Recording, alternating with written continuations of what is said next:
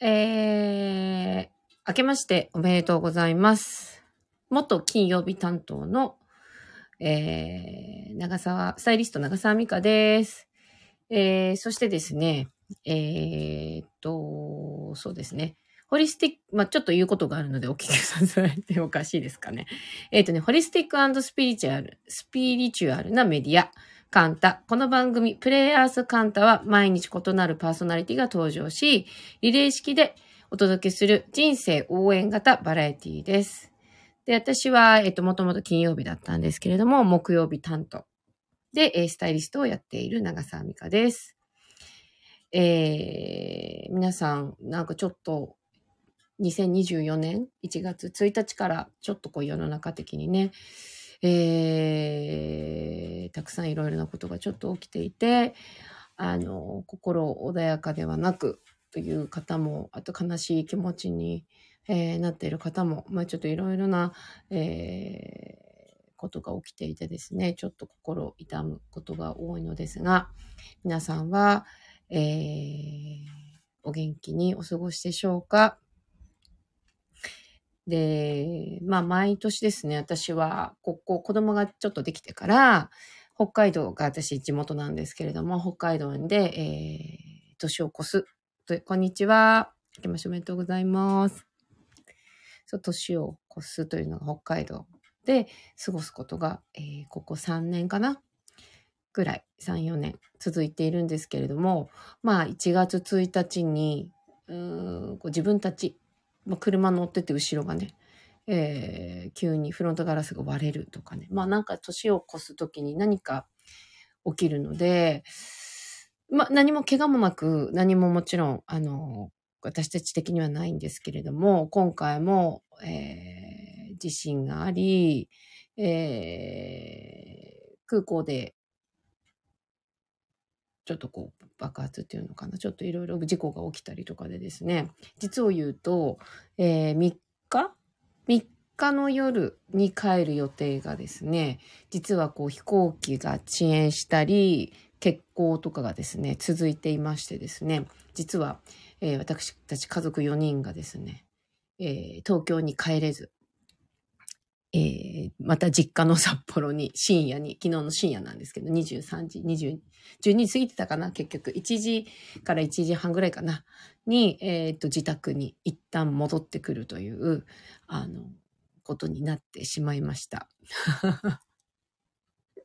はい。なかなかね、空港もいろんな国の人がいて、いろんな方たちが、もう朝から結構、朝から結構して、えー臨時便を待ってたり、まあ、えーと、席を待っている方たちで溢れ返っていたんですけれど、そう。まあちょっと明日も私ちょっと仕事があったりとかしたんですけれども、ちょっとご迷惑をおかけするんですが、明日もちょっとどういう風になるかわからないので、えーちょっとお仕事はちょっと先送りにさせていただいちゃったんですけど、はい。えーということで、まあいろいろな、何もない年末年始もありますが、ちょっと今年はやっぱり本当の時代の変わり目なんですかね。いろいろなことが起きる年末年始だったんじゃないかなと思い、まあ個人レベルでも、社会レベルでも、またちょっと国レベルでも、なんかいろんなことが起きる。本当にこう、年が大きく時代が変わる。本当の節目、変わり目なのかなというふうに感じる年末年始でした。はい。ただ、なんか物を、皆さん、うーんと、どういうふうに、例えばじゃあ自分がその立場になって結婚になった。ずっと5時間も6時間も待ってたのに、飛行機が飛ばない。ってなったらもちろんこうイライライラっとする人もいるし、次の仕事の、うん、どうしても帰らなきゃいけない仕事があったのにとか、うん、どこどこにまた再度行く予定があったのにとか、あ、お家に帰んなきゃいけない、〇〇の理由があったのにとか、多分いろいろその人それぞれその日に帰る理由があると思うんですけど、皆さんどういうふうに考えたり思考するタイプですか？まあその立場になってみないとね、なかなかわからないっていうのがあるんですけど、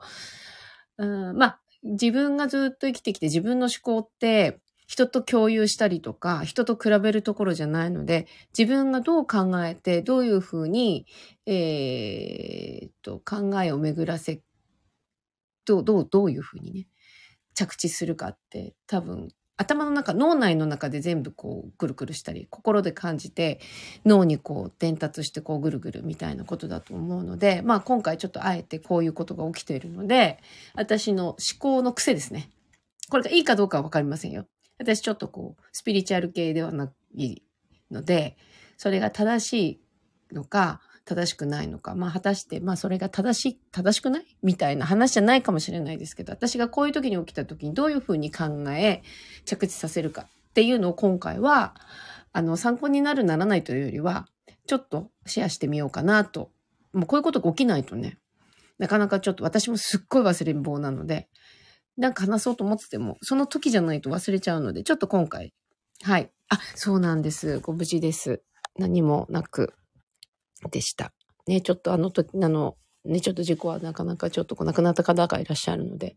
あの、誰、何の、誰のせいでもなく、あの、遅延も結婚も誰のせいでもなく、あの、必然的にこうなってしまったということなんだのかなと思っています。はい。そう。それで、私自身はどう考えるかっていうことなんです。もちろん、その亡くなられた方がいたり、えー、事故というものは本当に痛ましいことなので、それ自体が、をどうのこうのっていうことではなくてですね、じゃあ、例えばこれが事故ではなくって、単純に、えー、気候的な遅延だったり、欠航だ、なのか、えー、人的、要は人が足り、今回私の場合は人が足りなかったんですね。人が足りないってなんだよって感じですけど、えー、っと、人が足りなかったんですね。飛行機は多分戻ってくるけど、やっぱりその、いろんなことが、イレギュラーに、いろんなスケジュールで、えー、っと、飛んでるので、えー、っと、なんていうのかな、客室乗務員の方だったり、えパイロットの方だったり、その他諸々の方たちの人手が足りなかったということなんですね。はい。なので、最大限の保証を、えー、っと、いただいている、まあ、最大限、あの、私たちにとっては最大限じゃないですけど、今、私、アナなんですけど、アナの方たちができる最大限の保証保証というか、はしていただいた便ではあるんですけど、はい。ということで、まあ、じゃあどういうふうに考えるかっていうと、もちろん帰りたい。5時間、6時間飛行場で遅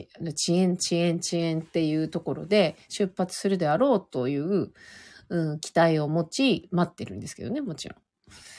ただ、期待を裏切られてることではあるので、その自体は、あら、飛ばないんだ、残念ですけれど、えー、っと、まず私が考えた、まあ主人もそうだし、子供たちも結局どう考えるかなんですけど、初めての遅延、初めての結婚だったんですね。私、北海道に住んどきながら、一度も結婚を味わったこともなく、えっ、と、遅延も、えー、30分以上の遅延は私今まで人生49年生きていてですね、一度も味わったことがなく、とてもとても、あの、ラッキーだったなというふうに今思ってるんですけど、でも何事も、この年で初体験、初体験 てやっぱりなかなかできることじゃないので、えー、それは昨日の時点では味わっていました。こんな、こんな、こんなにたくさんの時間待つんだ。お店ってどんなに、どんな JAL も全ての便が遅延したり、欠航したり、人が溢れ返ってても、お店って決まった時間に閉まるんだ。とか、じゃあ例えば自動販売機に行きました。えー、お水がどこも足りなくなっていて、お水がまず買えない。まあ味のついたものはもちろんまだ買えるんですけど。じゃあ子供たちが、えっ、ー、と、お腹が空いたと言った時に私たちが何も持ってなければ、お腹を空かせたまま待たせなきゃいけない。あとはゴミも、やっぱりそれだけの人がいて、たくさんの食べ物を買って、たくさんのゴミをやっぱり捨てるということは、私空港で見たことないんですけど、空港からゴミが溢れて帰ってっていう光景を見るですね。あとは、その、椅子が足りないので、床に座られて、えー、っと、靴を脱がれてリラックスされてる方もいたり、いろんな、いろんなこう、人といろんな価値観と、あとは例えばその遅延についてもしょうがないと思ってる人もいれば、うん、どうしてもこう、イライラ、怒る、怒る、怒る気持ちね。気持ちはわかるけど、何かこう、イライラしてる感じが歩いてる様でわかるとかね。おうおう、なんかみんな、みんなそれぞれの思い思いの今、今をこう味わっている感じだったんですけど。私はまあちょっと初体験なんで、子供たちにも一生で、今はすごくこう長く感じる、うーん、なんかもうつまんないみたいなのあるけど、一生にもしかしたら、一回も経験しないまま、遅延とか結婚とかちょっと待ってみて、この空気感とかこの雰囲気っていうのは最初で最後かもしれない。だとしたら、どんな今気持ちで、どんな風に自分たちはこう楽しむ方に持っていくか、みたいなことを、彼らにとってみれば、えー、経験として、どんなことを思って、どんなことをね、あとはだって夜中の1時とかぐらいまで起きてることももちろん普段ないので、眠、眠たい。なんかお腹すいたとか、まあ、自然現象がまあ直で子供の場合来るので、それをどう、うん、親もそうですけど、だましだましやっていくか。で、その、すぐの決断、もうバスに乗るか、タクシーを呼ぶか、このままとどまるか、みたいな、えっ、ー、と、決断みたいなものも、また、鍛えられるというかね。なんかそんな、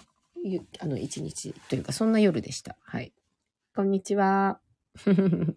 はい。で、あとは、その思考癖という風なとこでいくと、すごいネガティブになってしまう、ネガティブになるんですけど、もうしょうがない。私の場合はもうそこまで来たらしょうがない。できる限りのことはもちろんやりますよ。飛べる便はどっかないのかとか。でもそんなものは羽田がやっぱり、あの、機能してないので、飛んだとて どうにもならんと。じゃあそこの23時過ぎから、じゃあ、うん、新幹線に乗り換えることもできるわけでもなく。じゃあ成田便だとかなんとかっていろいろぐるぐるやったんですけどね。結局ダメで、えー、臨時のバスが出てたので、バスに乗り、えー、札幌駅まで行って、そこからタクシーで自宅まで戻るという感じでございました。はい。で、私が、な、そうですよね。何を思ったかってことですよね。えっ、と、基本的には、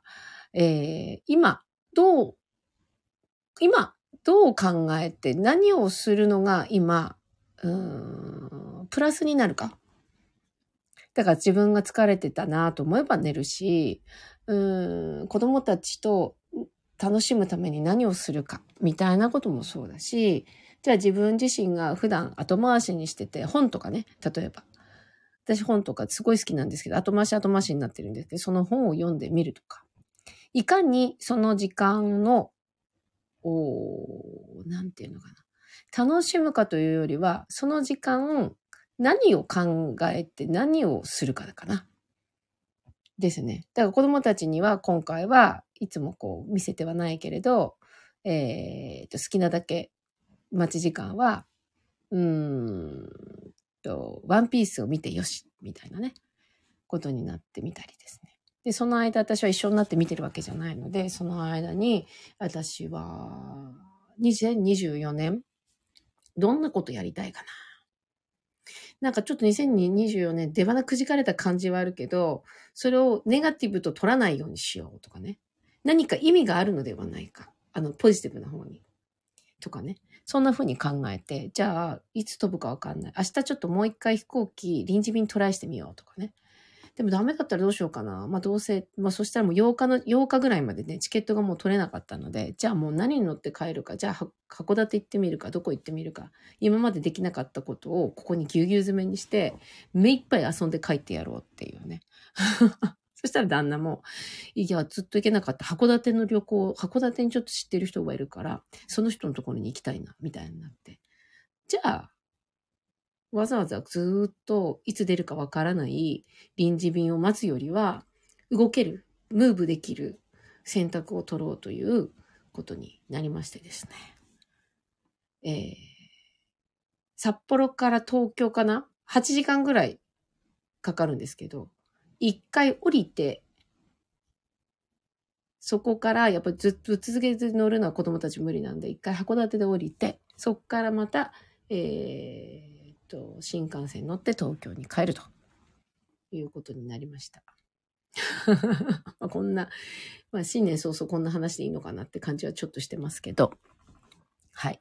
なので、えー、っと、イライラだったその現状に乗れない、何かにこうぐるぐる思考にね、もうどうして乗れないんだろう。でもどうして乗れないんだろう。なぜならばもう人が足りなくて、どうにもならないから。でもそこに自分の気持ちを持っていくと、結局ぐるぐるして胸が苦しくなって、それよりそこから脱出できなくなるじゃないですか。で、人に当たったところで、解決はしないので。なのでそっから小さい針の光みたいな、要はそういう時ってすごくこうギューッとなってるので、光を探すのすごい難しいかもですけど、自分にとっての光みたいなものを捉えてですね、えー、抱負、2024年の抱負、どんなことやりたいかなあんなことやったら楽しいな、とか。そういうふうに自分がワクワク楽しそうに楽しそうになるであろう予測の方に自分を持っていくって感じですかね。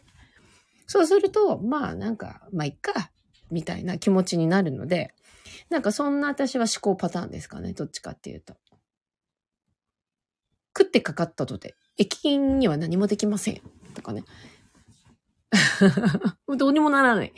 でもそれはきっと神様のテストというふうに私はいつも感じる。神様テスト。神様だったらこのテストをどうやったらクリア、合格ってなるかなっていうゲーム感覚でちょっと考えたりとか、はい、してます。常になんかね、神様はどこにいるかって言われると自分の心の中にいるっていう方もいれば、遠く上の方にいるっていう方もいれば、いろいろ多分あると思うんですけど、神様テスト。君はこの問題をクリアできるかな？みたいな感じで、えー、私は進めてます。クイズですね。もうクイズというか、ゲーム感覚でテストを受けてる感じですかね。そう。そんな感じです。なので、そういう時こそ人に優しくして徳を積む。せこい。せっこいですよね。そうそう。みたいな、そんなことで、あの、神様貯金も増やし、そういう時だからこそ、神様貯金が増えていく、というふうに私は、プラスで考えていてですね。徳をそういう時に積むようにしてます。皆さんが、ちょっとこう、ネガティブな、こう、こう、イライラが多い時は、なんかとってもこう、ポジティブな、こう、イメージで、周りを花畑のようにプラネタリウムの星をこう、上にこう散りばめるようなイメージであの、私は知らない お隣さんのおじさんにも、目の前の、えっ、ー、と、海外のカップルの人でも、さらに遠くのイライラしてる、なんかチッチチッチ言ってる、なんか人も含めて、会ったこともある人もない人も、その場が少しこう落ち着くようなイメージでですね、あの、神様に褒められるために、せっこい、やってます。はい。あ、そうそう、小さくても喜びは、そう、そうですよね。選べるとハッピーがそう増えるよね。そうなんですよね。何事もなんか、眉間にしを寄せたら多分そっちの方に自分ってどんどん引っ張られていくっていうんですかね。怒ったら、その怒った自分がさらに怒っていくっていうか、こう増長していくっていうんですかね。なんかそんな感じになるので、やっぱりほら、火って例えば火って燃える、あの、いい意味で情熱的なものもあれば、怒りみたいなものの象徴的な部分でもあると思うんですけど、火にどんどんどんどん薪を組めていけば、もう光、どんどんどんどん火はでかくなっていくっていう。ね。なので、えー、そういう時は、まあ、クールターン、落ち着いて落ち着いて、神様テスト来ましたっていう。あなたはクリアできるかな？はい、クイズですっていう感じで、私は心の中で Q&A が行われています、実は。あとはなんかちょっと綺麗なものを、目につく綺麗なものを探してみたりとかですね。なんとなくそんなことをしています。はい。まあでも何事もなんかそういう時はゲーム感覚で、あの何かこうポジティブの方にね、持ってける。ちょっとそういう時はもうものすごく視野って狭くなってると思うんですけど。ふわーっと。ふわふわふわーっと。なんかやってる感じですかね。あとはまあいっかですね。魔法の言葉。イライラしてる時の自分にもまあいっか。まあ、大した問題ないか。死ぬわけじゃないし。とかね。まあ、いっか。こう、こう、こういうことだしっていう。まあ、日常的な問題であれば、それでクリアしていくんじゃないかなというふうに最近は思っています。これはまあ、年の子なんですかね。若い時はそんなふうに、あの、念じてもなかなかそうはならないかなと思うんですけど。はい。といった新年一発目の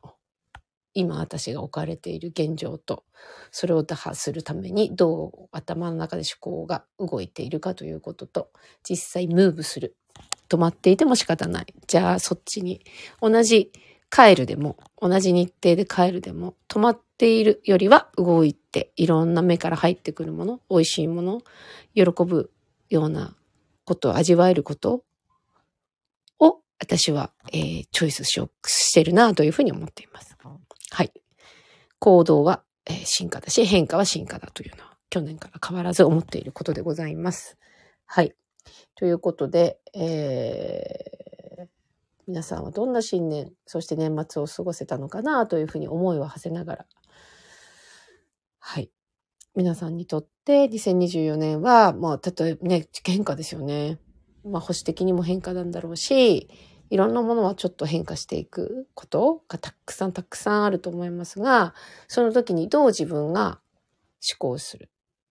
どう心で感じるかっていうことを今まで以上に敏感に、えー、なってあげるっていうのもまた一つ、あの、良いのではないかなと今まで多分自分の心がとか自分の魂みたいなものがこうだよ、ああだよって多分もしかしたらずっとずっと私たちに、えー、声かけ運動をしてくれていたんだと思うんですけども、その声かけ運動に耳を貸さずに毎日忙しい。毎日の生活がある。うん、こんな、うん、こう思われるの嫌だからこういうふうに行動しよう。なんかいろんな、うーん、いらないスパイスみたいなものを振りかけてですね、声が聞かえないように、まあ、聞きたい、皆さん聞きたいですよね。本当はそれをキャッチして、その通りに動けたらとってもとっても楽だし、楽しい人生になると思うんですけど、何かしらのいろんな理由でその魂が一生懸命声がけ運動をしてくれたことに、えー、気づいてあげられなかったと思うんですけれども、そこがきっと2024年になってですね、そこの声が聞聞こえるような環境なのか、周波数なのかにきっと変わってきてるのかなというふうに私はちょっと感じてます。はい。ちょっとスピリチュアル方面のことはよくわかりませんが、なんとなくそんな感じがしているなと。なので、なんとなく、えー、お正月、お休みの日に、たくさんお友達と楽しいお話もしつつも、自分の中で、実はずっとどんな声かけ運動をこの私の魂はしてくれてたのだろうか。ということに少しだけ、うん、イメージをして聞き耳を立ててみるっていう時間を3分なのか10分なのか15分なのか、ちょっと持ってみてもらえると、なんとなく心の方から、なんとなく、私はずっとこう言ってたよ。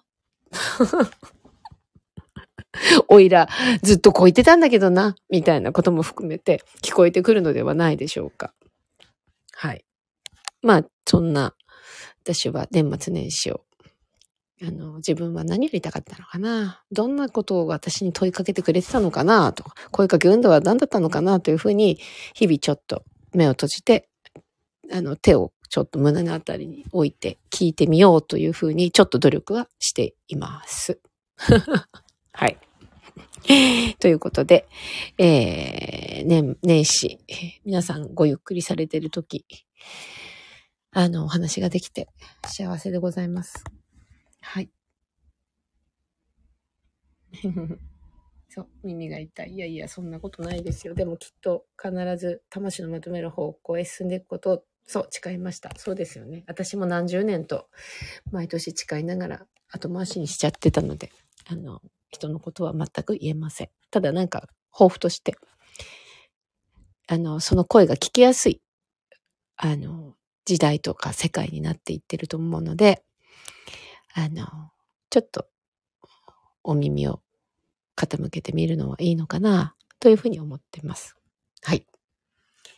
ということで、2024年、皆様にとっても最高な楽しい、もう楽しい。楽しすぎて気を失っちゃうかも、みたいな。気を失ったら大変かな。みたいなぐらいになるぐらい。よく私のその子供たちが、笑い、笑いすぎて死んじゃいそうってよく言うんですけど、全くそのように、もう笑いすぎて、もうそれを超えたところに、あの、その先に何かがあるようなものなので、皆さんにとってそれぐらいになるような一年になりますように、えー、楽しい一年になりますように、幸せな一年でありますように、はい、と思っております。みんなで、あげあげていきましょうね。まあ、時にはね、なんか落ち込むようなことはあっても、それがなんかこう人間としてのなんかこう生きてるって感じの醍醐味でもあるので、完璧すぎてね、そのままピーって言ってもつまんないんで。はい。完璧な人生はつまらないので、と何かいろんなこう、ドラマもそうじゃないですかいろんな韓国のドラマなんてもう今なんでみんな大好きなのかなって言ったらもう、もうあっちこっち、もう感情からも出来事からそんなことあっていいんですかっていうぐらい、もうあっちゃこっちゃあっちゃこっちゃいろんななんか話がもうぐっちゃぐちゃになってたりとかして。ね。だからなんか皆さんそういうこう、何、なんか知らないけどすごい彩り豊かなドラマってなんか見てるとね、皆さんちょっと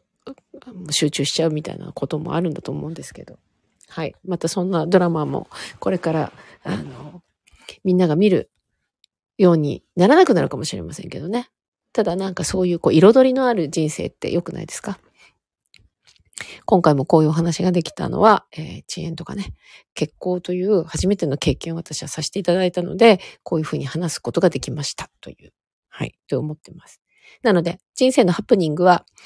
えー、アウトプットするときに、うん、こう、自分なりに楽しくなれる、楽しいお話にできるようにするのもまた一つ、